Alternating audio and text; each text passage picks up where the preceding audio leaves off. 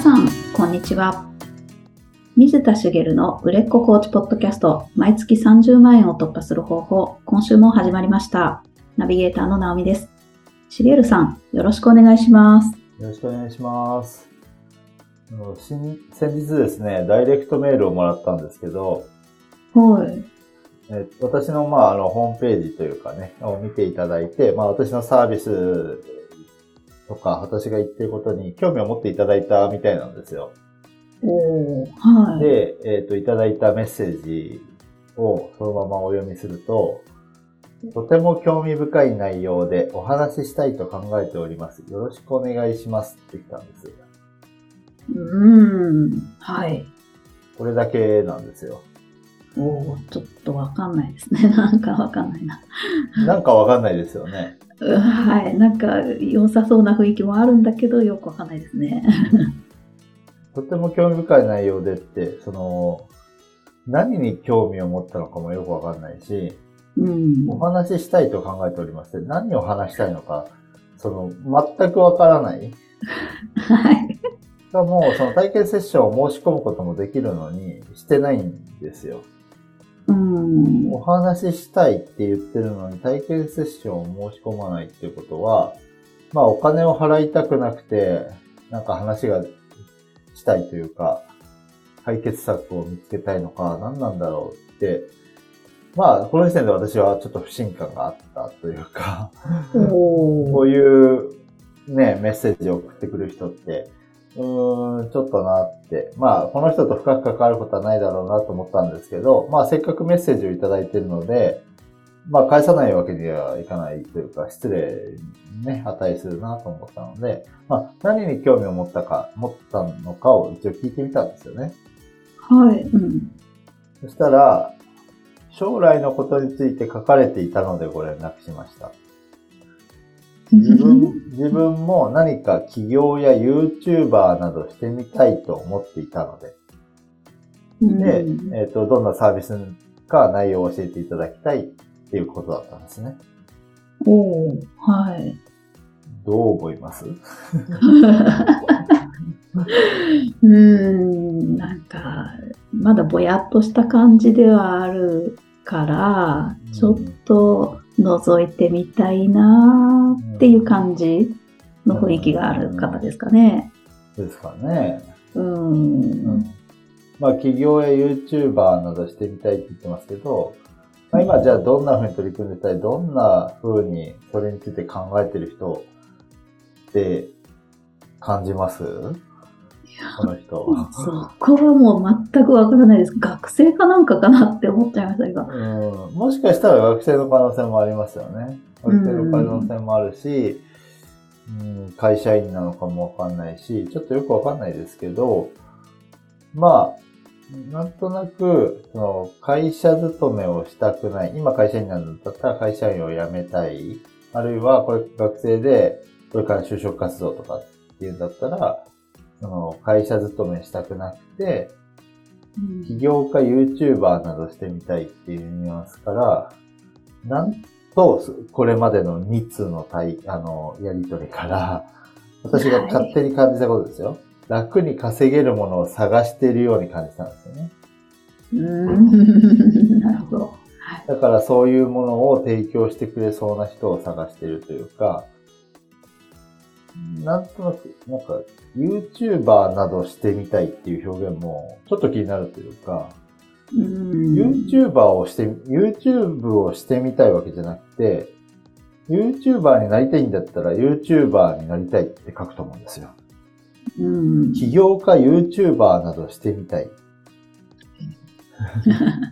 もしかしたら YouTube って自分のやりたいことやってお金が稼げるみたいに思ってるかもしれないし、まあ、はっきり言って YouTube に関して言うと、今から YouTube 始めて暮らしていけるほど稼ぐとなると、あの、できるとは思いますけど、相当頑張らないといけないと思うんですよね。うんそれを、こう、苦労せずになんかうまい方法を教えてくれないかな、みたいな風に思ってるのかな、とか。何かその自分が、あの、できることで、あの、楽に稼げることがないかなっていうようなニュアンスというか、なんだろ自分が行動して何かを掴んでやろうというよりは、なんかいいもの転がってないかなっていう雰囲気を私は感じたんです。おー、すごい。はい。この文脈からそこまで読むのは憶測が入ってますよ、もちろん。うんうん。でも、そもそも最初の、その、とても興味深い内容でお話ししたいと考えております。っていうだけのメッセージとかも、なんかこう、そんなの本気で何かをしようとしてる人送ってこないし、いや、本気でなくてもいいんです、今の段階で。うん。でも、だったらもうちょっと何かこう、本気じゃないにしろ、なんかメッセージに自分のことを言うなり、もうちょっとあるよね、普通はって。何に興味を持ったかとか、うん。とかっていうその書きぶりとかからも、こう、要は、人対人というよりは、自分にとって都合のいいうん。ものが転がってるのを期待してメッセージを送ってきてる。人というよりは、私をツールとして見てる感じがするというか、うん。っていう風に私は感じたんです。実際はわからないですけどね。たったこれだけの文章からそこまで読み取るのは、やりすぎ感はあるんですけど、ちょっとこの人と継続セッションまでやっていきたいとは私はもうこの時点で思ってなかったんです。うん。はい。直美さんだったらどうですか？ああ、私もちょっと、もう一通目からややめんどくさいですね。ですよね。はい。でもこれ普通の反応で、まあ私のその憶測が正しいか正しくないかわからないですけど、まあ少なくとも人に対して真摯に向き合う人じゃないなっていう感じは伝わってくる。まあこれはまあ間違いないわけですよ。うん。で、問題なのは、あのもう今日雑談っぽく入って本題に入ってるんですけど、はい。うん。この人に対してどう対応しますか？ね。私も一回は聞き返すと思うんです、しげるさんのように。目的が何なのかっていうのがよくわからないはい。ので、はい。なんか適当に返して、フェードアウトしていきたい流れですね。なるほど。私は。はい。わかります。はい。ただですよ、ただなんですけど、一応、今のやりとりのキャッチボールの段階としては、どんなサービス、サービスか内容を教えていただきたいですまで来てるわけです。うんつまりこっちが返す球がはっきりとある。うん。サービス内容をお教えてほしいってことに対して教えるかどうかは別にして返信する必要がありますよね。はい。えっ、と、まあ私が思うのは、うんと、まあ、サービス内容を聞かれているから、自分の内容について、まあ普段こう、そういうことを聞かれた時に返すような形の文章を書いて返す人がもしかしたら多いかもしれないなと思うんですよね。うんうん。で、コーチは、まあ割と人がいい人が多い気がしていて、はい。あの、まあ突き放すような対応をしなかったりとか、うん。まあ、せっかく連絡くれたんだから、まあ、ちょっと、なんか気になるなっていう感じる人でも、真摯に対応してしまう人も、してしまう対応する人もいるでしょうし、まあ、コーチなので、人としてそうすべき、対人対人として、相手がどうであれ、こちらは真摯に、えー、ちゃんとお対応した方がいい、すべきだって思ってる人もたくさんいらっしゃると思うんですよ。で、それ自体は間違ってないと思うんですよね。うん。だから、当然真摯に対応するんですけど、じゃあ私がどう対応したかっていうことをお話しすると、私はこんな返信をしました。はい。サービス内容を聞かれてたので、えー自分では何かしたいか明確になっていない人向けに、ご自身の中にあるやりたいことを自分自身で掘り起こすお手伝いをします。で簡単に見つかる人もいれば、なかなか見つからない人もいますし、見つかったからすぐ何かがうまくいくということではありません。私のサービスを受ければ必ずやりたいことで起業できますよ、などという都合のいい営業トークはありません。って書いてあるんですね。人生を本気で変えたがってる人が本気で自分と向き合うためのサービスを提供しています。私、え嘘は一つも書いてないですね。普段私が言ってることとも一致してると思いますし、ただ、まあ簡単じゃないですよっていうことを、まあ実際のところは、まあ本気で向き合ってる人は成果を必ず出して、出しますし、あの、なんていうのかな、あの、事実、嘘は言ってないけど、あの、こう、ちょっとね、誘導っぽいというか、簡単じゃないですよ、努力がいりますよ、というのが滲み出てる文章ですよね。はい。うん。で、これ書いた内容、これが、えっと、これは、この内容を受け取った時にどう感じるかっていうと、どう感じると思います？うーん、なんか、ああ、めんどくさいんだなっていう感じですね。道のりが。そうですよね。で、それを頑張ろうっていう人だったら来ると思いますけど、ちなみに、なんかこう、やる気がある人に対して、この文章は私は送らないんですよ。うん。なんかやる気を削ぐ感じがするじゃないですか。はい。大変ですよ感がすごい出てるので。うんうん。で、大変かもしれないけど、あの、本気で変えたがってるんだったら、私も本気でお付き合いしますみたいな感じのことを送ることはありますけど、あの、なんだろう、大変ですよ感で終わるような文章を書くことはないし、なんなら大変だってことは、そんなに伝えないことも多いわけです。うん。簡単じゃないことはご本人がよくわかっているし、まあ場合によってはね、タイミングよく簡単に人生を変えられちゃう人も、たまたま変えられちゃう人もいるんですけど、うんこういうことは普段書かないと。う んでもまあ、あえあえて書いたわけです。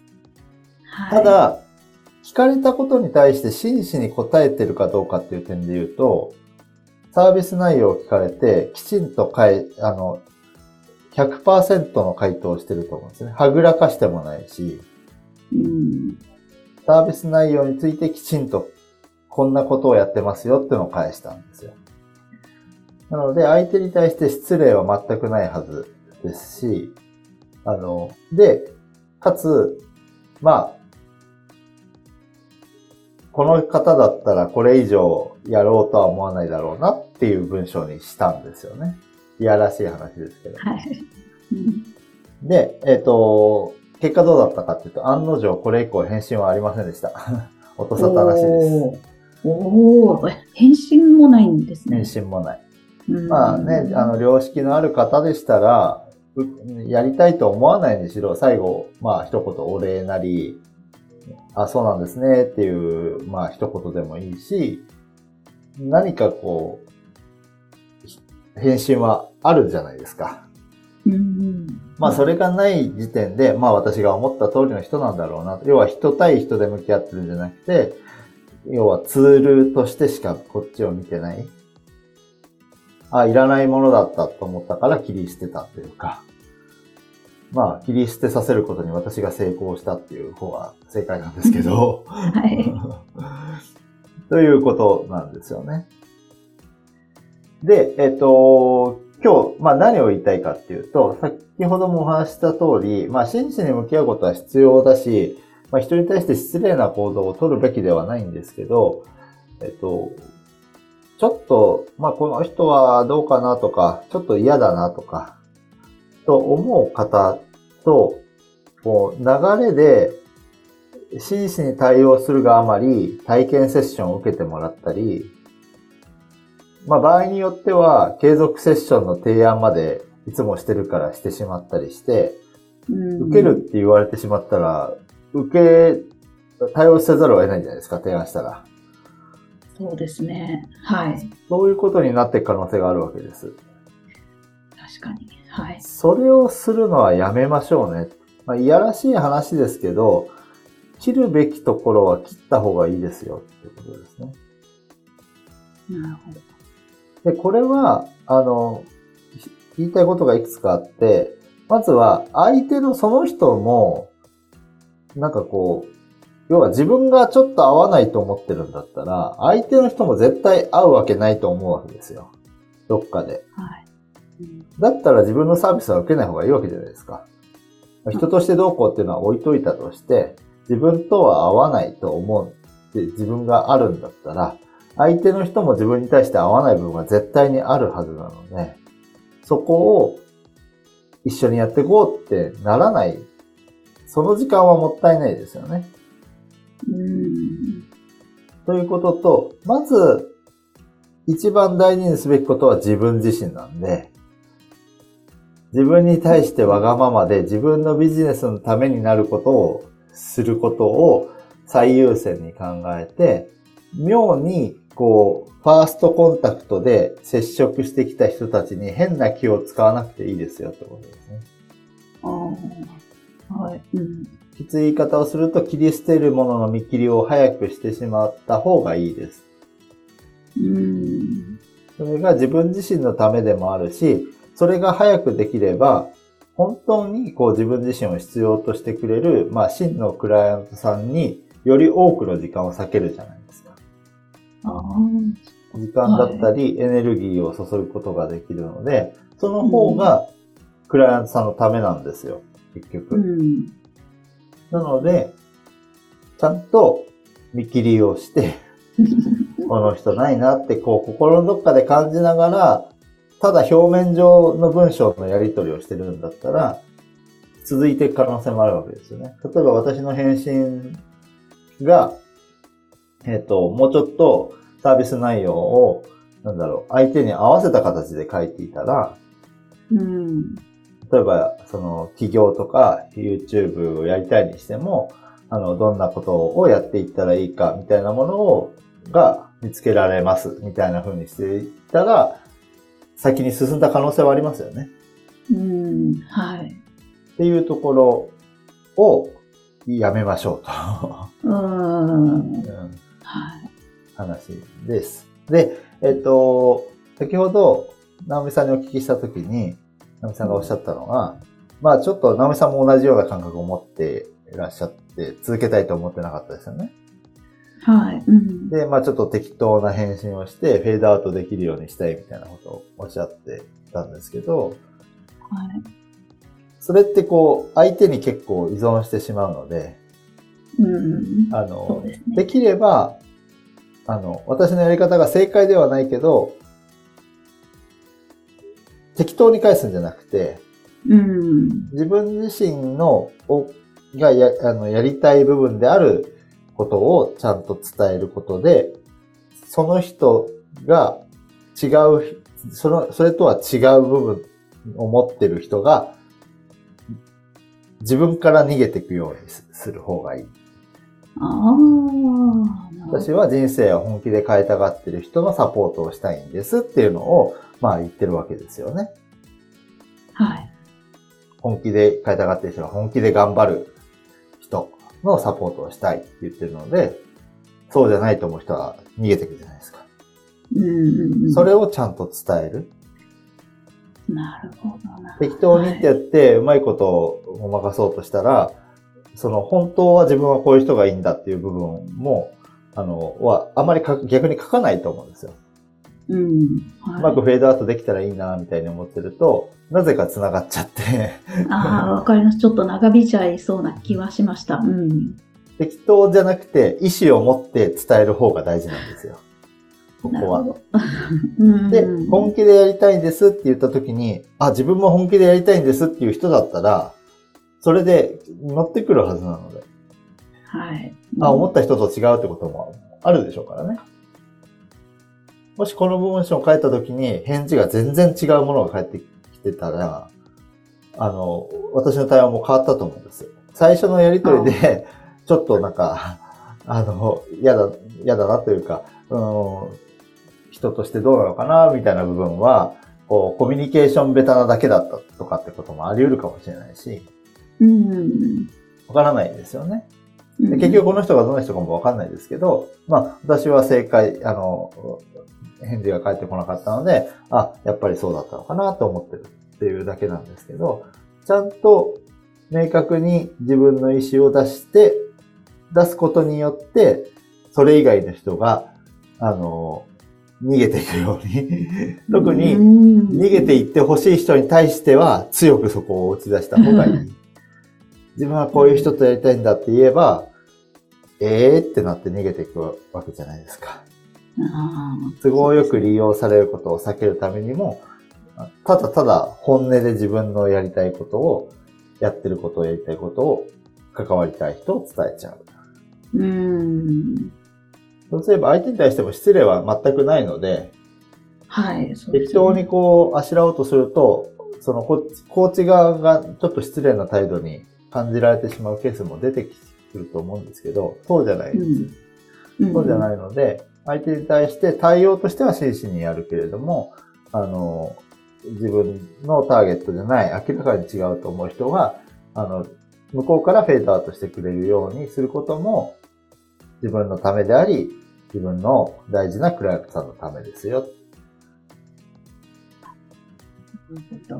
妙にこう、ファーストコンタクトで接してくる人全員に、こう、真摯に対応しなきゃみたいな。あとはチャンスを取りこぼさないようにしなきゃみたいにやるのは、あの、本当に、あの、人生の無駄と言ってもいいかな。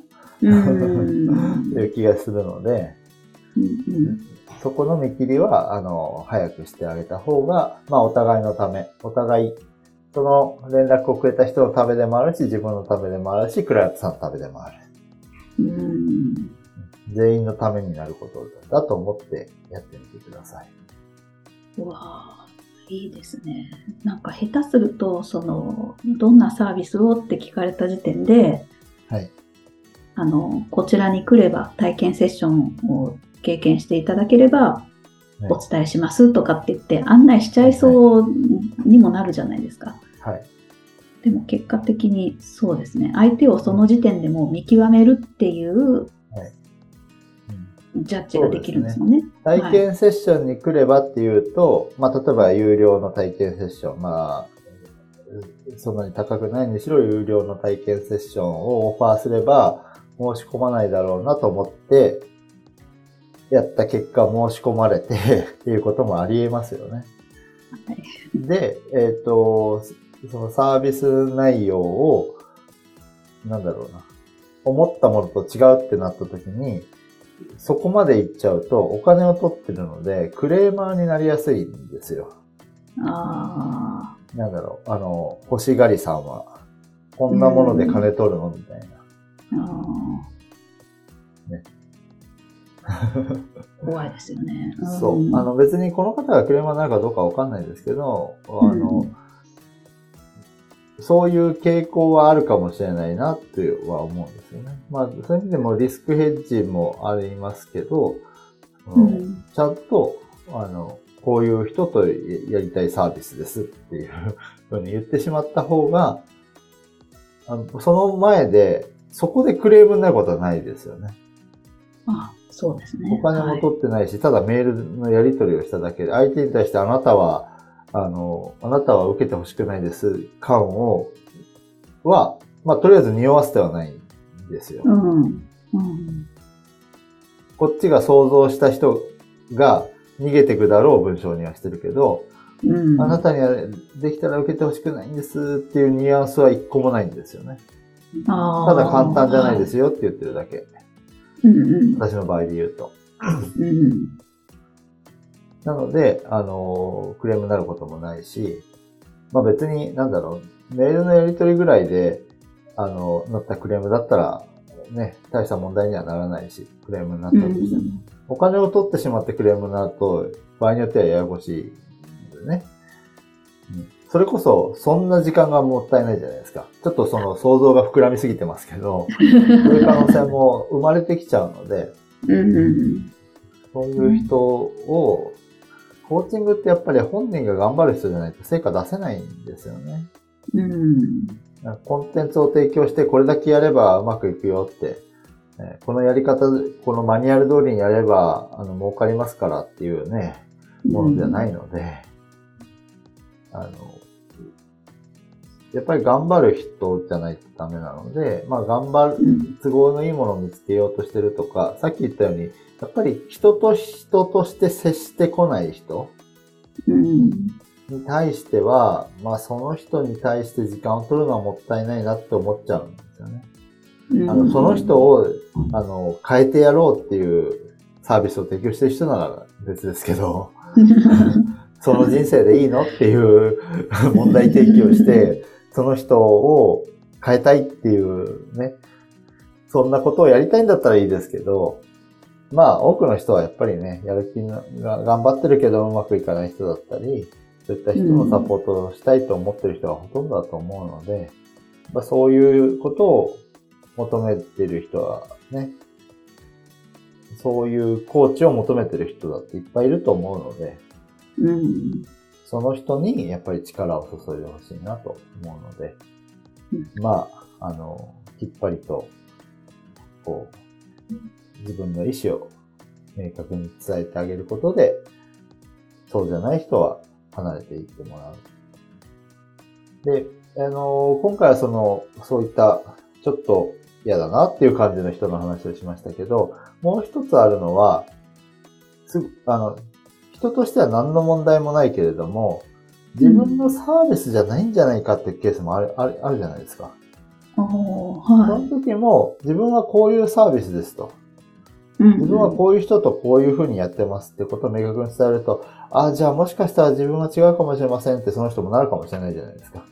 はい。これも早い方がお互いのためですよね。特に、その人として問題のない素晴らしい、あなたは素晴らしい人だけど、私のサービスじゃないかもしれないっていう場合もあると思うので、うんうん、その時のためにも、ちゃんと、その自分はこういう人に対してこういうサービスを提供してますっていう、その、それを表示することで、その、ちゃんとこう、なんだろう、その先に進んで、あ、ちょっと違ったかなっていうことを、避けられる。お互いのためにこう、無駄がないようにできるので、うん、あのそういう、そういうためにもやってあげたらいいんじゃないかなと思います。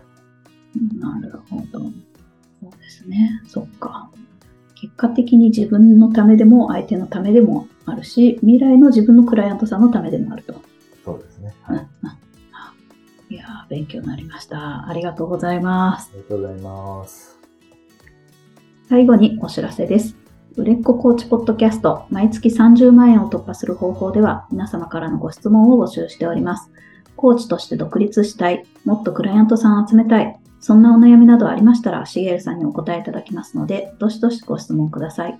ポッドキャストの詳細ボタンを押しますと質問フォームが出てきますので、そちらからご質問をいただければと思います。それでは、今週はここまでとなります。また来週お会いしましょう。しげるさん、ありがとうございました。ありがとうございました。